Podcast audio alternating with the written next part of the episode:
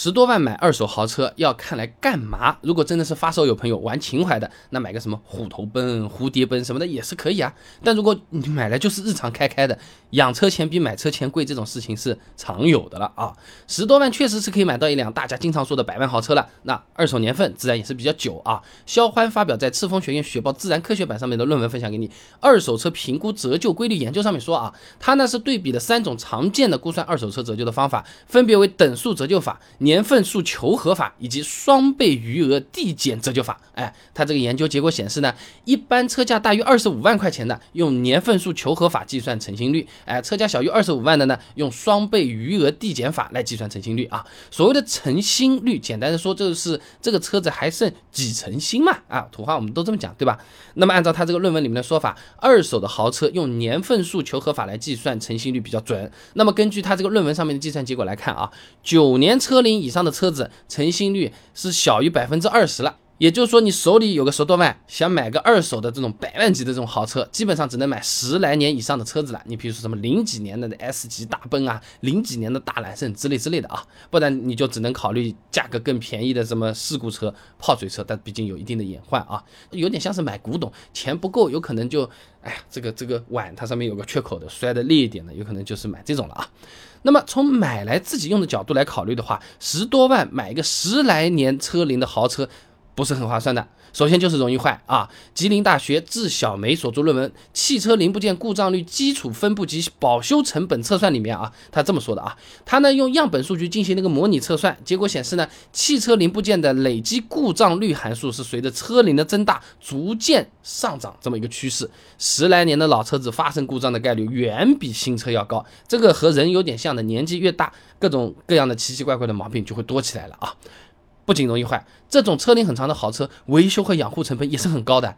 你买来的时候是十多万，但这个车子还是百万级的啊！瘦死的骆驼比马大。哎，乔玉发表在上海保险期刊上面的论文《豪车保险窘境探索及市场完善的对策建议》上面有讲到的啊。由于中国的豪车配件基本上都从外国进口，原装配件的成本再加上进口关税和经销商转手的提成费，会导致豪车的零整比非常的高，配件价格和维修费用都会非常的贵。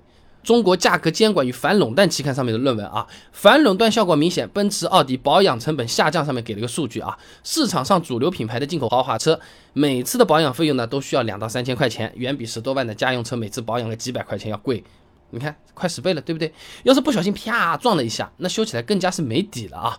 蓝海虾发表在《汽车与驾驶维修》期刊上面的论文《天价赔偿背后的思考：豪华车维修费用调研专题》上面啊，他列举了一些常见的豪车配车价格，我们来感受一下啊。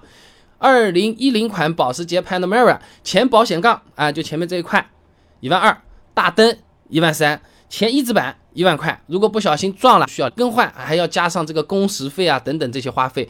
这可不是几千块钱就搞得定的啊！哎，我们不是有保险的吗？这些都算进去，保险能便宜？能和十万多的这种保险一样？不太会的啊！所以说买来想要日常用，不小心碰个几次，或者说保险变贵了，或者说你没碰它自己坏掉了，都不是小钱啊！而且这种豪车啊，有时候还会什么配件没有要等，哎，等配件这种情况也是很烦的啊。张永辉等人发表在中国市场期刊上面的论文《基于可靠性理论的特定汽车配件的需求预测研究》上面确有讲过啊。对于整车厂备件库而言，只有准确的需求预测才能实现合理的库存控制和管理。而需求预测呢，是基于车型以及保有量等等因素来进行的。简单讲啊，就是厂家囤配件是根据车型和保有量来预测嘛。就好像你饭店采购食材也是这个热门。招牌菜的食材买买的多一点，冷门菜嘛食材备的少一点，对不对？你不可能冷门菜一冰箱全部都塞满，要坏掉的。那么十来年车龄的豪华车，市面上的保有量本来就不大了，报废的都有很多了，那配件自然也不会特别的充沛了。再加上不少配件又是进口的，那在维修的过程中，有可能就是你车子买来半年在维修厂，半年在去维修厂的路上，哎，有可能会遇到这种。情况啊，如果稍微极端一点的话啊，所以这种十来年以上的车子啊，简单的讲，它是用来玩的，哎，要有时间有精力，是有情怀的发烧友，我就是真心喜欢，哎呀，不想错过当年的那份美好，是这种感觉啊。而且即使是发烧友朋友玩情怀，也要选比较好的车型。有的车子车龄长了之后会有些通病的，你比如说某些德系的老车，由于密封件老化的原因，啊，它会用各种你想不到的这种姿势漏油给你看。所以说啊，在下手之前，可以在网上面多找找中意车型的口碑，你看看有没有什么通病啊，我们自己能不能接受，有没有时间和精力去应对这些问题啊？总的来讲，花十多万。买个十来年车龄以上的豪华车，实用的角度嘛，就是一点都不实用啊，不是很划算的。在享受面子的同时，又要满足情怀，我就是喜欢，我不开我放着我也愿意。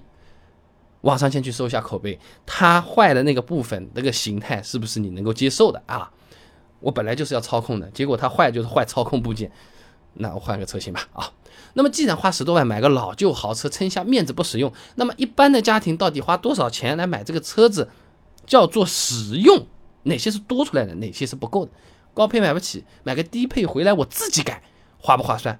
哎，还有一种说法叫做二级经销商，是吧？他们的价格也是比较便宜的。然后问他，你这个车子正不正规的？他说都是 4S 店的车子啊，能不能买？有什么需要注意的部分？